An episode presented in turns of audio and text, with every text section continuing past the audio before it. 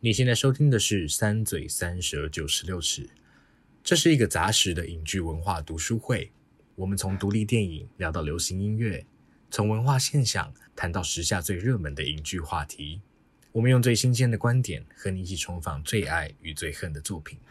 如果你喜欢我们的观点，欢迎到 Apple Podcast 按下订阅，给我们五星评价。也欢迎到 Facebook、Instagram 和 YouTube 搜寻“三嘴三舌九十六尺”，在每一个周五和我们一起讨论，一起成长。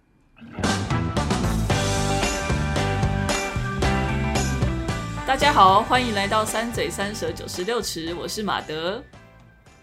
那大家可能在等我们最后一嘴的声音，但是今天换硕翔休息一下，因为我们又来到了三嘴第二次的特别访谈节目，对。今天我们三嘴非常荣幸的邀请到了二零一六年《海的彼端》以及即将在九月二十四号重新上映的《绿色牢笼》这两部纪录片的导演黄英玉导演。导演您好，哎、欸，大家好，我是黄英玉。对，那真的非常谢谢导演，因为知道导演我在我们录制的今天晚上还有一场线上直播的座谈嘛，所以真的非常忙碌，所以非常谢谢导演抽空来。跟我们分享讨论导演的新片《绿色牢笼》。那在这边就想先请导演来帮我们介绍一下《绿色牢笼》这部片。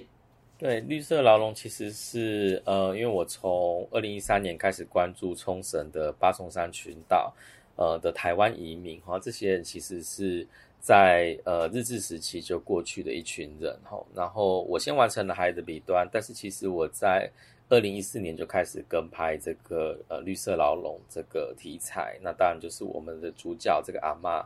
她其实非常的有魅力哈，她她的这个呃一个人的世界，但是好像可以看见整个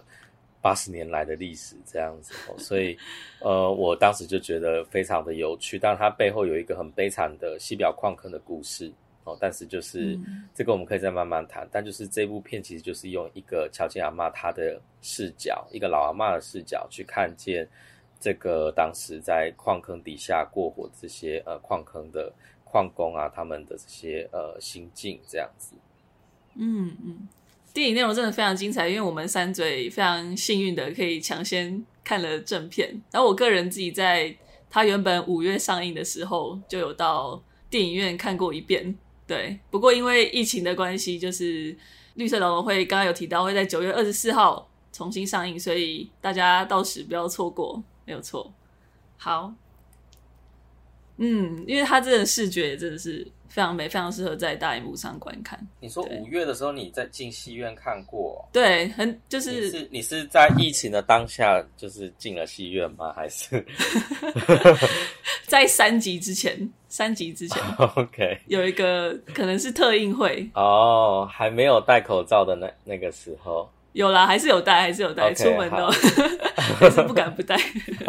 没错没错，对。那我们在正式进入《绿色牢笼》这部片的讨论之前，我其实有点好奇，就是说。导演是从正大广电系毕业之后，到日本东京造型大学，就是专攻电影硕士。那其实蛮好奇，说导演当初是怎么走上拍摄纪录片这条路的？然后又是什么样的契机，就是开启了刚刚导演所说的拍摄八重山群岛台湾移民的生活，也就是《狂山之海》这个算是三部曲的计划。对，想要知道导演这些背后的故事。嗯，我我算是这个广电系哈，但是我那时候还蛮喜欢去民族系 修课哈，所以呃，民族系有这个影视民族志，就是人人类学纪录片这种课哈。是，那其实算是我的一个契机，就是说，呃，我当然是喜欢电影，所以我才会去念广电，但是就是说，纪录片一般来讲还是对，就是说还是有个门槛，这样想说，哎，不知道。要怎么拍纪录片？所以呃，透过民族系的那个课，就是也是一方面是被就是逼逼我们要去做作业这样，但是就是 呃，拍了我的第一部纪录片，就是在那样的一个契机。那我觉得很开心，就是说一下子我就发现纪录片的这个环境，还有它的这个在现场每天感受到的那个。刺激还有充实感，对我来讲是非常的快乐的，就纪录片的现场。所以呢，呃，我就有点算迷上了。所以就是说，在从我从大三拍了我第一部之后，就陆陆续续一直在拍。然后来日本念书的时候，也是觉得，呃，可以再找继续再多拍一些纪录片。然后当时我就在想，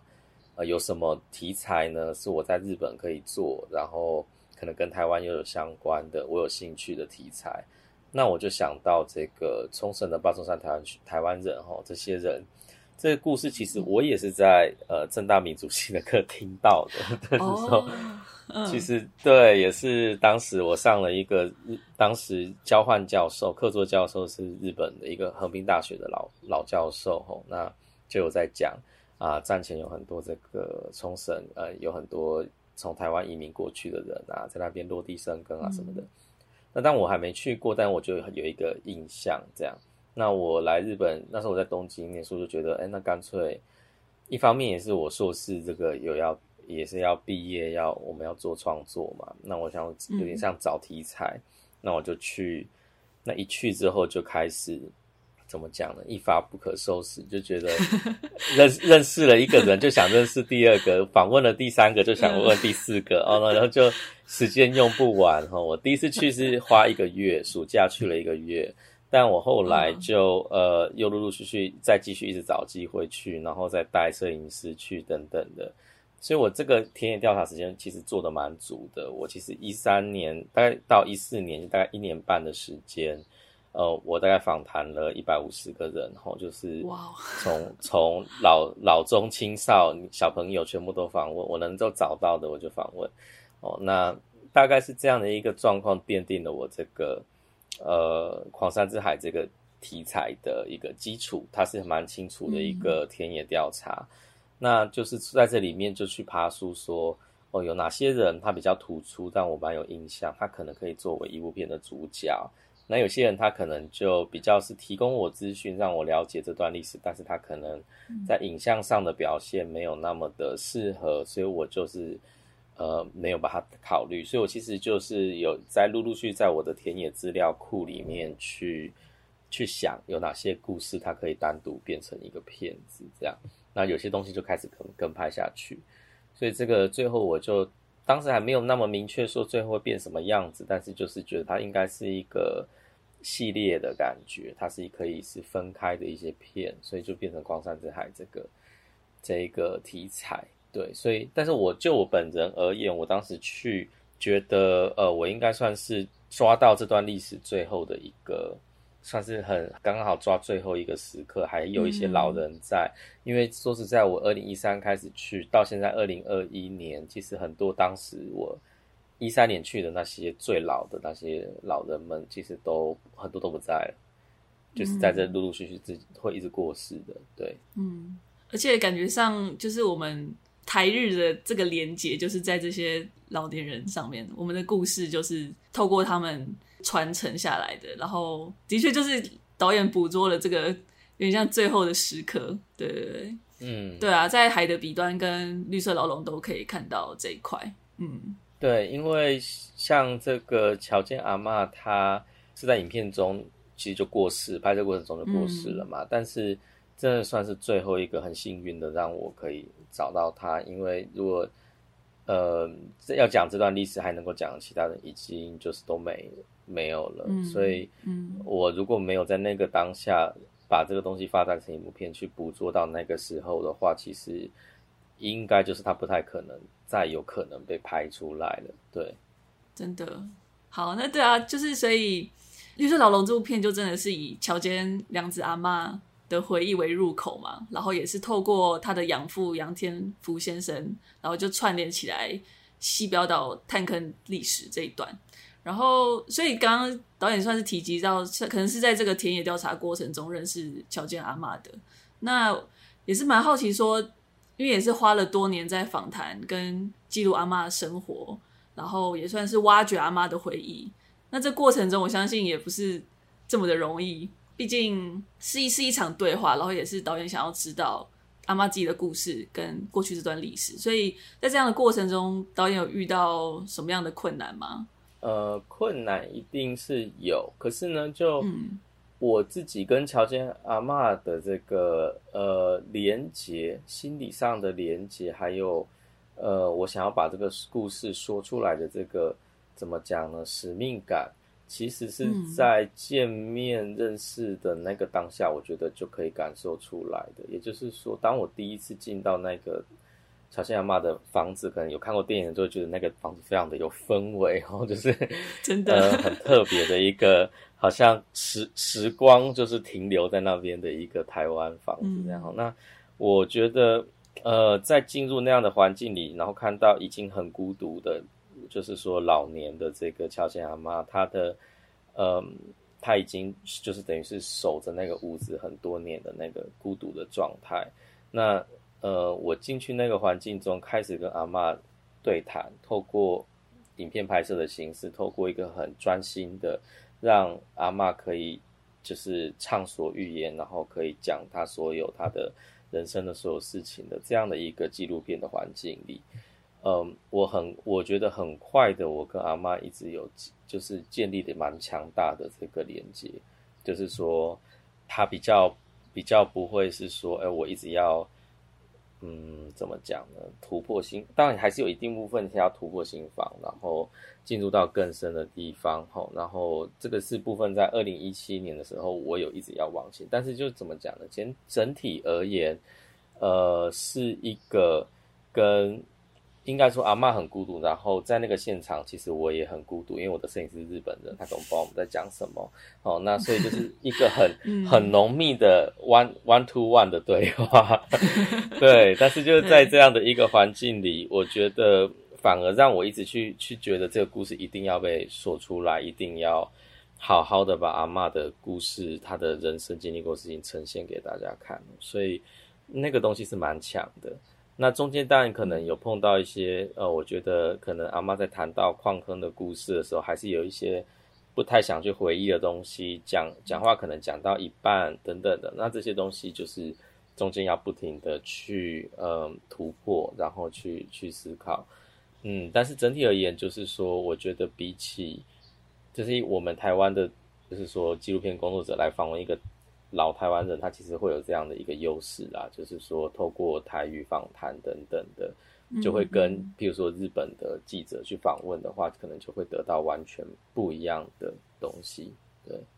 嗯，真的，因为在在片中，阿妈真的是住在虽然住在日本已经几十年，但是台语还是就是非常的 非常流利。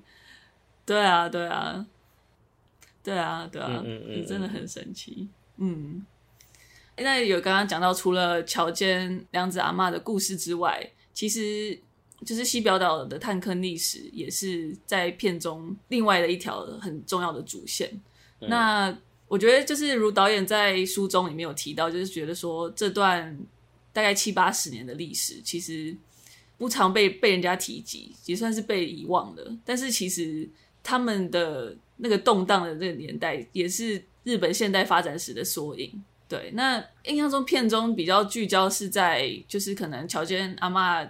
养父杨天福先生移民过来的那个昭和时代，然后也可能是阿妈的童年。但是书里面我记得提到导演有提到那个西表岛的历史，其实还是有很多很丰富的地方。那有哪些是导演其实也会想要分享，但是可能是有碍于时间或叙事，就无法在片中收录的吗？所以很多，所以我就才会写了一本书，就是因为太多了。那 还是就可以截取分享一点点，或者是导导演觉得最有趣的，对，是这样子。因为电影，我们还是我其实，在海的彼端的时候，我尝试是说。有一个主角，但是我还是去回顾那个八十年史，所以在海比端我用了更比蛮多的，应该说比较这部片来讲蛮多的一些历史素材哈，然后嗯嗯呃刚好还有一个主角，他比较可以有一种旁白叙事的概念，那所以它可以去支撑起来这些历史解释，然后去爬梳那些东西比较解释性的。但是呢，西表矿坑第一个是说我不太。我在这个故事主角的里面，不太可能有人来进来做旁白，这是一个嗯一个先天性的东西，不会说阿嬷突然就来做解释旁白，说当年发生什么事，就他一定是另外一种角色。那呃，阿嬷的故事本身又很精彩，不会想要说中间硬加一些历史解释，它变成反而是突然中间跑出一些哇客观的这种啊历史解释，我觉得就就太生硬了，它会反而会去减少这个影片的力道。那所以我们影片最后就是整个 focus 在、嗯、呃乔间阿嬷还有他的现状，然后他过过去的故事，以这个东西作为主线。那至于历史的，我们当然里面还是有透过杨天福，就他的爸爸。呃，去去碰到那个历史的时刻，然后有一些 archive，有一些历史影像，有一些是当时当年录下来他爸爸的一些访谈。我们里面当然是有这些历史素材，嗯、可是呢，我就比较不是使用一种比较像电视台的，或者是说介绍历史那样子解说性的东西哈、嗯。那所以我认为，当然就是在看影片的时候，有些人会觉得，哎，对历史不够了解，他可能会有一点。不是那么好理解，在那个当下，可是我觉得这个都是好的，就是说你可以透过一个影片，先进入这个角色的人物的内心世界之后，你有兴趣就可以。现在有网络，有什么你都可以，有图书馆，有什么你可以到处去去找资料。就是说有有兴趣，你可以有更多的管道去得到那些历史的资讯的东西。那我写这本书其实也是因为我们这七年做自己就做了历史调查，然后把这试图把这些呃片段去拼凑出来，所以我直接出了一本书，看 大家有兴趣直接来翻这也比较快。对，但是就是呃，像影片中，我举个例子好了，譬如说我们花了很多时间在找真正的台湾的矿工们的小孩到底在哪里。为什么那那么难去找到他们？因为实际上就看人数是很多，可是就是大海捞针，这些人他们可能不知道到底在哪里了。他可能回到台湾，他可能客死异乡了，不知道他到底下落在哪里。那所以我们就是努力找。那在这几年确实找到了，呃，一组是在台湾，一组是在石原岛，呃，都是都已经是本人的过世，但就他们的小孩。然后我有访问到他们小孩。那这种就是比较偏一次性的访谈，他不太可能突然跑在片子里面，因为我就是访问他们一次，他们也跟我们影片主角没有关系。可是呢，他们一样是这些这个西表矿坑的台湾人的这个历史，呃的见证者之一。那他一样也可以给我一些很珍贵的资讯，然后当时台湾人是怎么过活的。所以，嗯，这是这个这些访谈对我来讲很重要，所以这个访谈录就有放在书里面。但是它当然就不会出现在影片里面，对，嗯嗯，了解。哦，对，不好意思，各位听众，我刚刚提到的这本书是导演也是关于绿色牢笼的著作，它就叫《绿色牢笼：埋藏于冲绳西表岛矿坑的台湾记忆》。对，里面刚刚导演提到的一些更多西表岛矿坑的历史，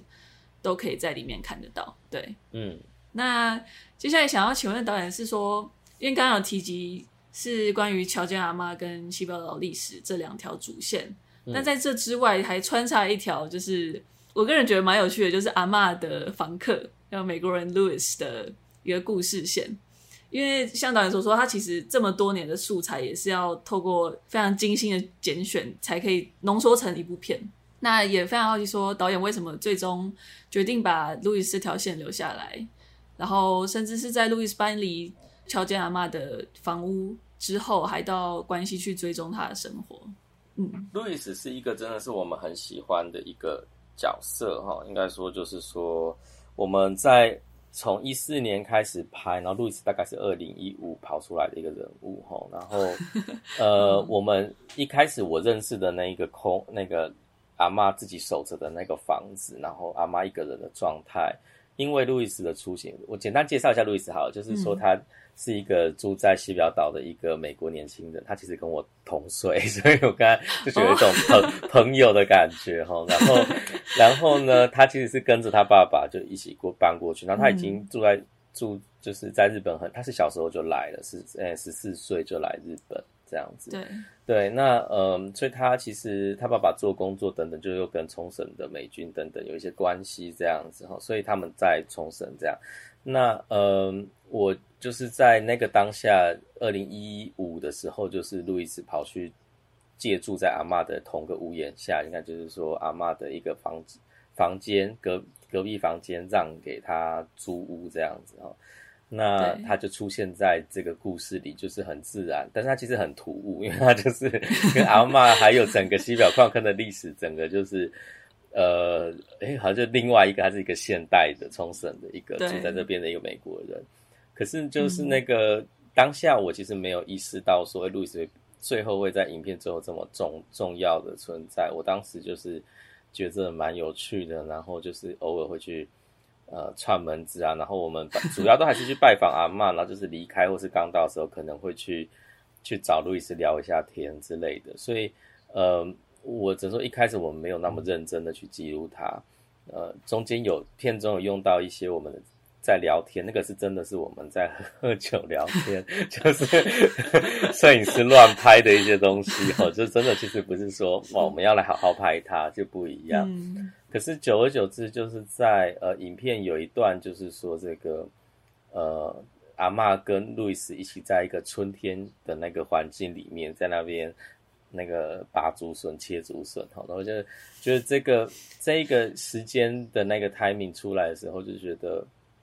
阿嬷的生活有在改变，阿嬷的内心有在改变，然后她是很视觉性的，她跟那个春天就是有一种产生连接，这样。然后，呃，因为阿嬷是一个小孩都离家的人嘛，所以路易斯出来，他好像就填补了一些存在，这样。所以那个一五年的时候，就觉得这个一定要好好的来记录了，这好像感觉是很好的。只是说后来在剪接确实非常的难，因为路易斯我们的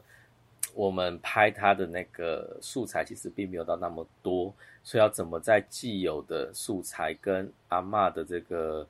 比例上面做。裁剪哦，然后这个其实是我们花非常多功夫，最后其实是法国的剪剪接师进来之后，比较大刀阔斧的做了一些更动，然后让路易斯成为现在的这个我们觉得比例上是最对的一个比例，不然在他之前其实常常会觉得路易斯很难呈现这样子，嗯，对，但是就是路易斯搬离这件事情，其实确实是在影片中最后我们觉得在剪接上非常需要。那他可以去呈现这一部片的另一个视角，就是说他是一个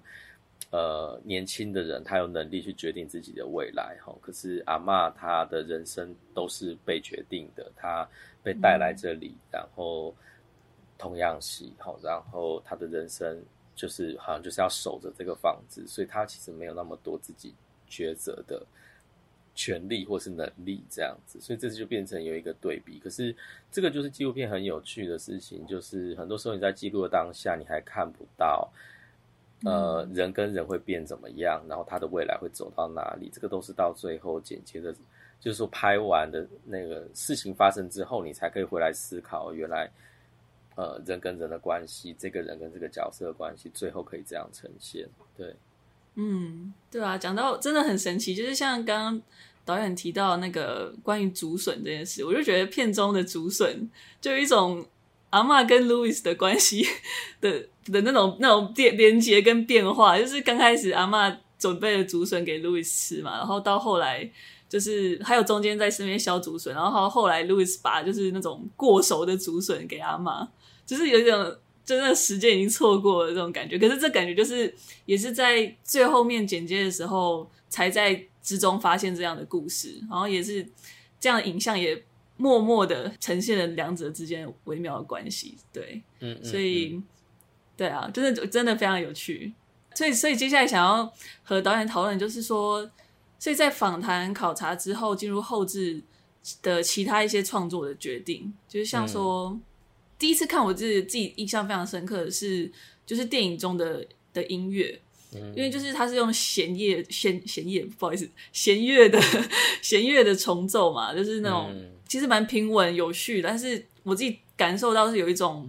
不安一直在酝酿着。嗯，对，那也好奇说导演当时为什么选用这样的这样的曲调来贯穿《绿色牢笼》，然后或者是说是怎么跟因为是比利时的配乐家叫福多玛嘛，这可能是跟这位配乐家一起讨论的，这个过程是。对，这个结果是怎么形成的？嗯，嗯，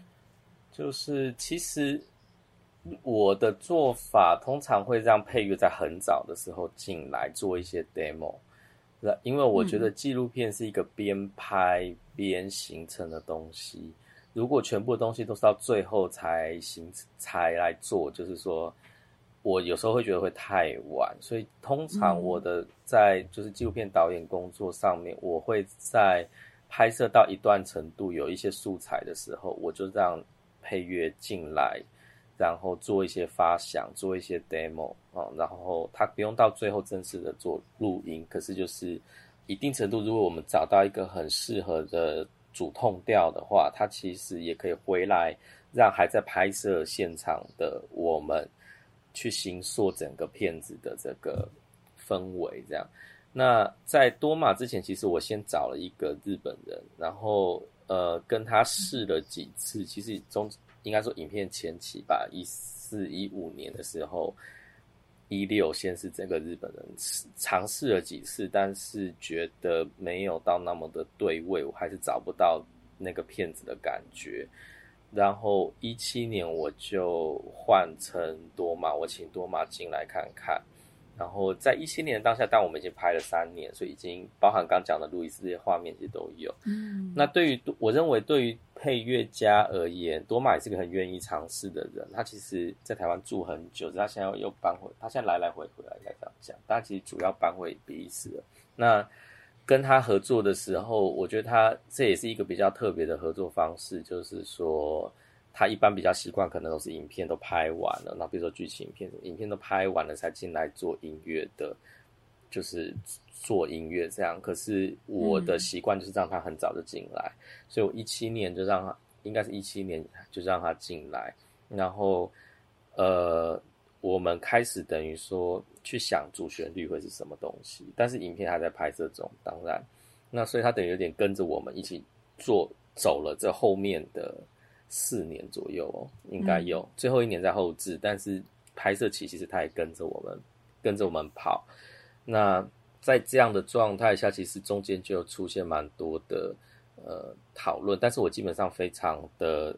呃，就是给他发挥，就是说呃他自己去思考。他了解影片会发会发生什么事，他了解这个故事的的内涵，然后他去思考什么东西是适合，然后我们再套回来，现在正在拍摄的这些东西，看合不合。所以最后其实就是比较一个契合状态，可能就是因为我让他很早进来，然后做很多讨论，嗯、应该是这个原因。他就比较不是说全部都拍完，我们再来想音乐是什么东西这样。嗯嗯，了解。对，所以我觉得其实。这部片真的很扣合那个音乐的感觉，因为我觉得这部片其实那个氛围是很浓厚的，然后有一种那种迷雾感，然后就自己感觉上会有点像西表岛他自己那种无法捕捉的过眼云烟，或者是就是乔家阿妈他他个人就我们无法去验证的回忆跟梦境之间那种复杂的那种嗯嗯嗯氛围。对，那所以其实我也蛮好奇说，呃，导演。为何最终决定以就是重现或重演这种 reenactment 的方式来讲述就是绿色牢笼的探坑历史？然后里面的那些矿工这些人物的出现，有时候是实体，然后有时候又像幽魂，就是又是为何的半透明，或甚至是从就是实体转为半透明，或者是消失这样，就是为何为什么这样子设计？对，嗯，呃，对，因为。我们在其实，在拍摄的前期、中中前期就有一个感觉，说这部片应该最后是要用非常内心的东西去呈现阿妈的内心世界，就是说，它其实是可以抽象一点的，嗯、而不是说就是很很具体的阿妈几年发生了什么事这样子哈。就是它好像有一个东西是非常的扣紧，呃，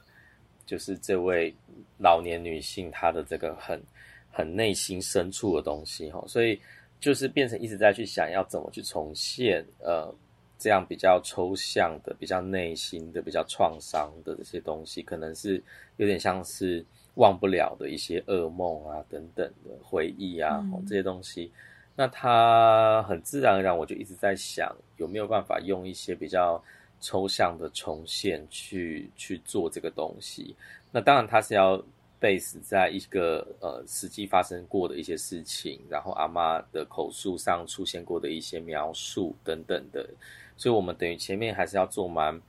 蛮大量的访谈，还有这个历史调查，然后很多很多的推测，然后去重现出我们想做的那个东西。但是真正让我觉得，呃，一定要用这方式做的，其实有一个关键点是在于阿嬷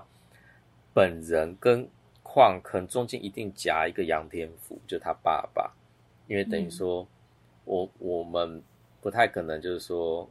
阿嬷跟矿坑中间一定有个有有一个杨天福在那边作为中介者，因为那时候阿嬷被带来这个岛的原因，也是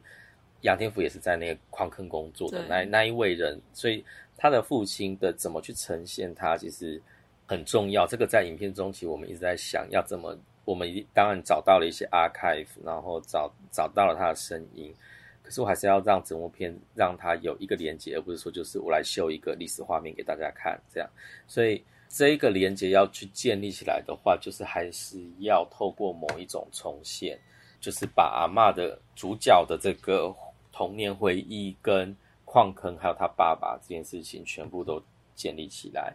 然后另外一方面，它也可以去跟现在的西表岛的矿坑做连接，所以我们就一直在想，重现可能会是一个最好的一个方式。它也蛮大胆的，它比较不是现在大家常看到的纪录片哦，但是就是这个重现，我们一直觉得它是必要的。然后我觉得蛮开心，就是说这部片它的在制作上，我的。跟我一起工作的这些，包含日本的制片、法国的制片，都蛮支持我们我的这个决定，所以我们就是这边往这方向走。那在阿妈过世之后呢，就是我们就全力一直在做这个考察跟重现的制作。那呃，最后我们最后一一个 part 吧。应该说，我们二零一九就已经说，就是箭在弦上。我们二零一九的十、十、十一、十二在拍这个重现，那我们其实就是非常的紧张，行程什么都都已经就是非一切都很紧张。那个时候，我还是抓了很多时一些时间去访谈西表岛一些蛮老的一些呃，就是说他们曾经经历过矿坑时代的一些比较老的居民，然后就。听了蛮多这个鬼故事，就是 对，然后呃，我其实早就知道这件事情，是说因为西表矿坑研究西表矿坑的这个冲绳的历史学家哈，就是叫三木健先生，他其实一开始也是因为听了一些西表岛这个乡间的这些鬼故事，所以他开始去做整个调查，为什么这座岛会有那么多矿坑幽灵这些。矿工的幽灵这些故事流流传，所以这是他他的一个契机。那我有点颠倒，我是一开始是台湾人的故事进来，可是到最后我在访谈的时候，我确实就又听到蛮多这种，呃，很很这个历历在目的这些，就是阿嬷们很清楚的跟我讲，矿坑矿工那个那个幽灵都都那个整个整个村庄从那个他们家从。就是每个人都看过什么之类的哈，就是. 就是听听了很多，那我就觉得这其实是某一种真实，这是某一种嗯呃这座岛的人民他们对于矿坑这个战前的矿坑所留下来最深刻的记忆，可能反而是这些后战后数十年一直在那边游荡的呃幽灵们这样子哦，所以这个事情我觉得是当时我已经在做历史重现了，也已经。已经箭在弦上，可是我就觉得我们最后把这个东西做一起把它做掉，所以呃，就是把幽灵这件事情拉进来，然后也做了一些特效，这样子就是在最后的时候，所以呃，我觉得整个呈现是蛮好的，最后的那个环境，所以它有点像是我那时候的构想，比较像是说我要把这些呃在这座岛的很多人对于他们。看过的矿工幽灵这件事情，他们其实可能战后一直在这座岛上的某些地方游游荡，然后离不开。哦，那这些事情把它用某种具象化的方式去呈现，这样。嗯嗯，就是呈现那种记忆跟跟情感上的那种真实性。我觉得，嗯，对，所以对，我就觉得这片中的人物真的都都非常有趣，而且就算是幽魂也很有生命力，我觉得。对啊，然后那现在讲完人物之后，我也蛮想要讨论，就是关于片中的那些景物，因为其实那个那个环境的建构，我觉得也是就真的非常美。然后我觉得也是为，就是因为毕竟的确就是在拍西表岛的故事嘛，所以片中会看到很多，包括红树林景观，然后过去可能西表岛或者是过去著名的废墟，或者是他们残遗留下来的物物件，像 Louis 他就有捡到很多那种瓶瓶罐罐啊那些的，对，嗯嗯，然后还有当然还有包括乔建阿妈他们杨家这个老旧的房屋，对，这些都是。就是这些空间也同样的很有生命力，但同时还是有一些确确实实的生命在其中。就是在大自然中，我记得就是电影也捕捉到很多昆虫啊、动物，像山猪、山龟、蜘蛛之类的。对，对，所以我也蛮好奇，说导演为何后来决定，嗯，将片中的这些时间给予这些可能是空白的，或者是不会被注意到这些东西，然后花这么多细节去刻画这块无人之境。嗯。嗯，因为我们其实一直在想要怎么去呈现那个废墟哈这件事情，因为矿嗯矿坑它现在就变成废墟，然后我们觉得这个呃西表矿坑的废墟跟它现在跟整个西表岛这个丛林、热带丛林、红树林这些东西交织在一起的这个状态，其实是非常，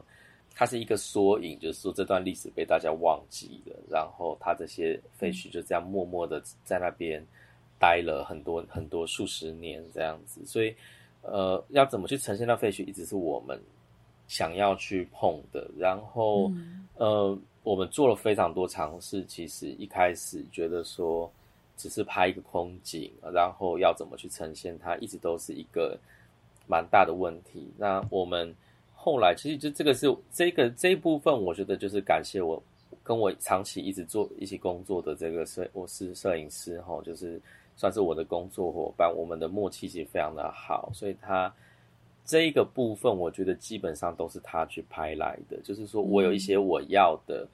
东西，我觉得废墟，然后进去红树林，进去无人岛，然后特别是呃内里岛这个无人岛，它现在只剩山猪，它没有人了，然后就只剩废墟跟山猪，就是唯一的东西，还是昆虫吧。嗯、那所以我就那时候其实就是给了蛮多的。希望就是说，我希望可以去捕捉到这些很安静的这些岛，唯一还存在的生命可能是这些动物。可是那这东西非常的难拍，山猪其实非常难拍，它很怕人的、嗯、人的气味，所以它就会离开。所以我们的摄影师就有一点在那那几年，就是他其实很讨，他没有那么喜欢 这件事情。我因为我一直逼他说你要拍到这些东西，然后然后他就要把自己变成那个。像野生动物摄影师一样，就是我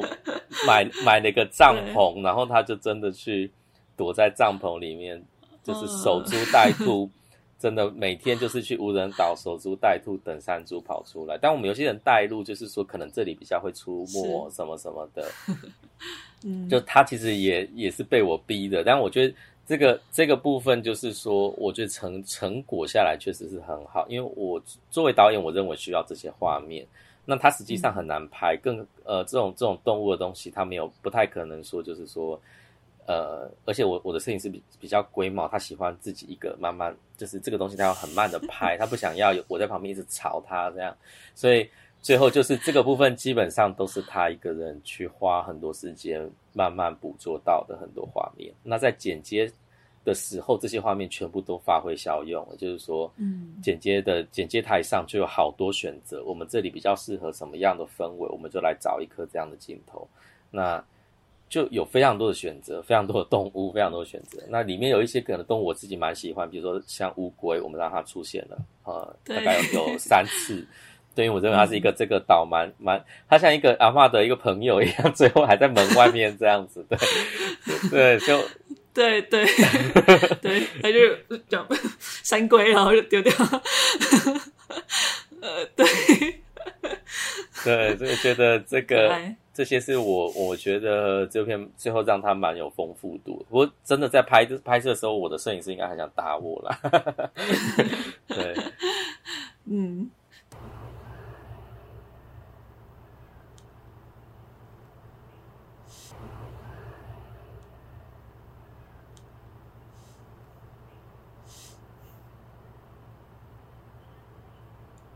嗯嗯嗯，真的谢谢，对啊，也谢谢是是中古巨无先生，对，是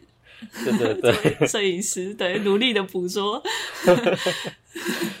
努力的搭帐篷，对，融入自然环境中这样。对，其实大家刚刚讲到那个叙事，其实我还有一个印象蛮深刻的，就说是也是在剪辑才能够有这样的效果。当然也是因为要感谢摄影师中谷先生。帮我们拍下来，就是那个，我觉得有一段是蜘蛛在捕捉猎物的那个画面，嗯，嗯，然后也是跟搭配了，就是重塑矿坑生活那种极度高压，然后矿工有一个可能因为毒瘾或者是各种原因无法逃脱这样子的生活，就是他他就是用这样的搭配，我觉得，对对对，嗯，我觉得他这个，这个这个使用也真的是我的印象也非常深刻，对啊，对，很厉害，这种都是摄影师。花了很多时间，他去捕捉有的没的一大堆东西，然后剪接台最后的时候来来发现哦，有这样的一颗镜头，它可以在这个这个段落这个文脉里面发挥出这样的另外一个意象哦，所以就是这个东西真的是蛮蛮蛮感谢剪就是摄影师，然后还有剪辑师去发现这样的一些画面，对，嗯，真的真的很精彩，对啊，对哦，那我还有想到一个，就是像。呃，因为这些空间其实有一种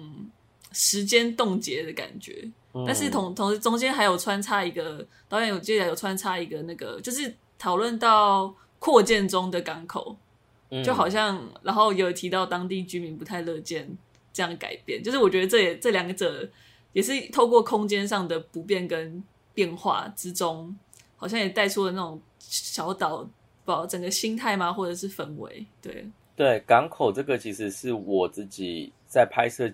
拍摄应该是拍摄前面一两年的时候，那港口一直在建，有时候很吵，就是我们在访谈，那个港口就一直有那个东西，有声音会出来，所以我，我我后来就是觉得干脆把港口这件事情当做一个，因为我们其实影片我不确定有没有用到这一幕，但我们其实有一幕是。阿嬷走出去门外，应该是有用到。然后那个有一个挖土机在那边，这样。然后我觉得这个、嗯、这一个画面还蛮清楚的，就带到这个这个不动的时间不动的这个阿嬷她的空间，跟外面正在剧烈改变开发中的这个呃挖土机等等。哈，那我就觉得这个那一个时候，我就觉得那港口这件事情，我们把它跟下去吧。所以后来我也是都会。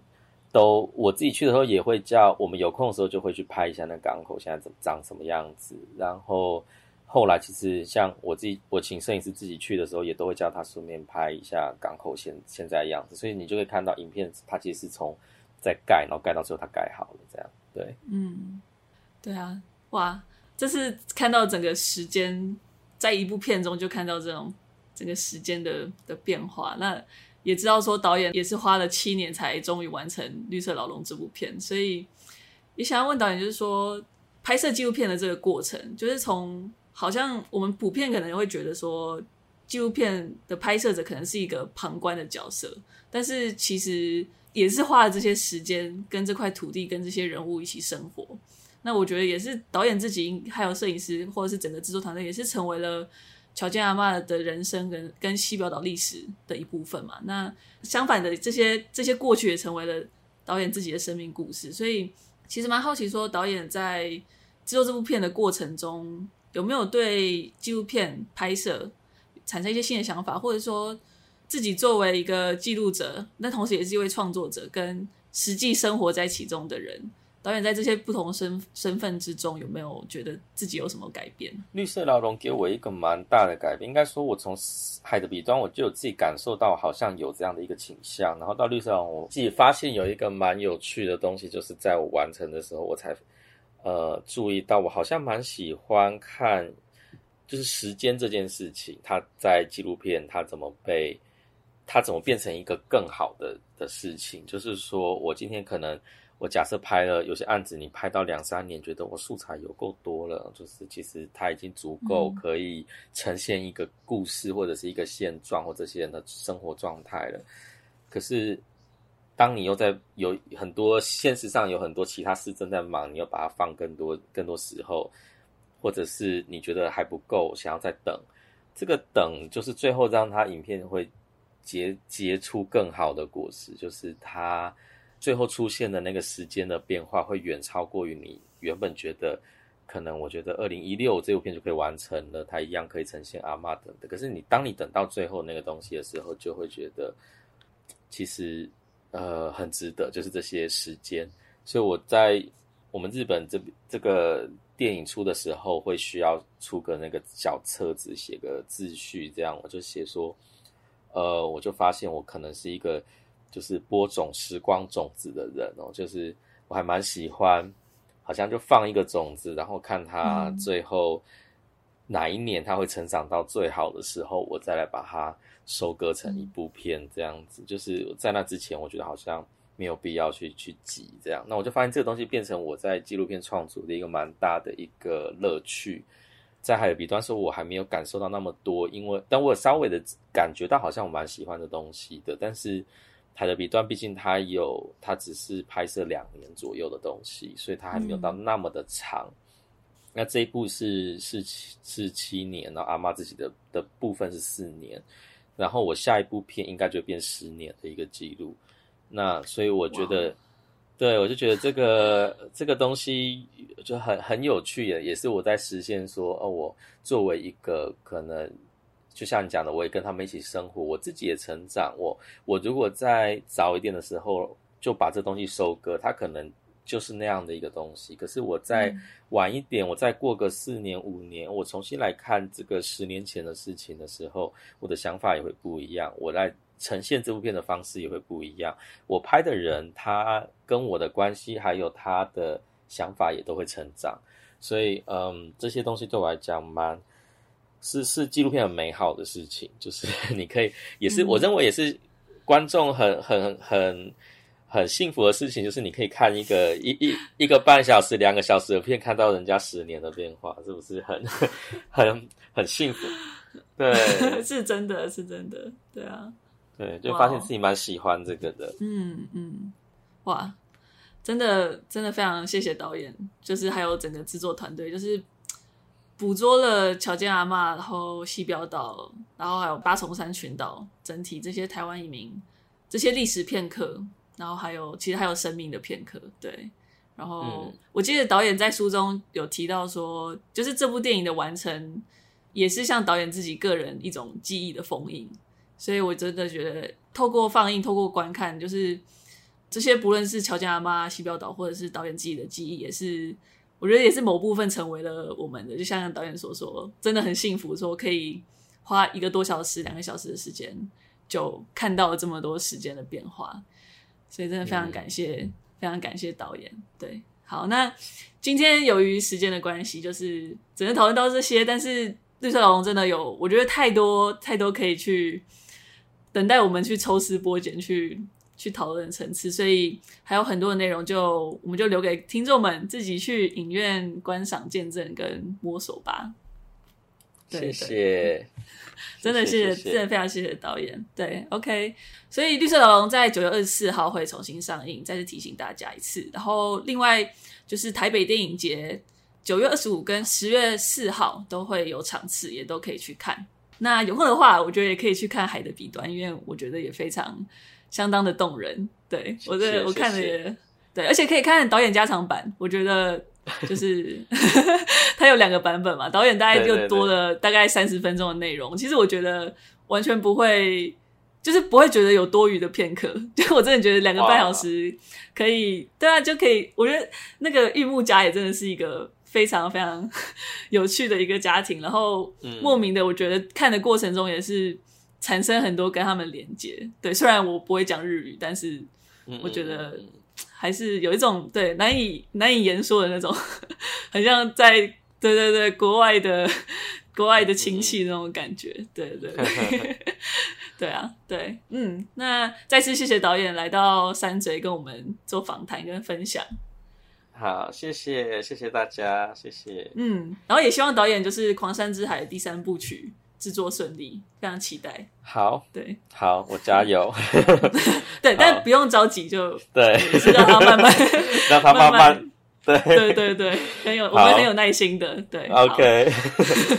好，谢谢大家，嗯，谢谢导演。那今天的节目就到这边，我们的节目在 Apple Podcast、KKBox、Spotify 等就是各式 Podcast 平台都可以听得到。那有空也欢迎到 Apple Podcast 给我们五星评价。那如果有更多话要说，就欢迎到 YouTube 订阅我们频道，按下小铃铛，然后留言。那如果要更多资讯的话，欢迎到 Facebook 跟 Instagram 搜寻“三嘴三舌九十六尺”，就可以最快接收到我们的最新消息。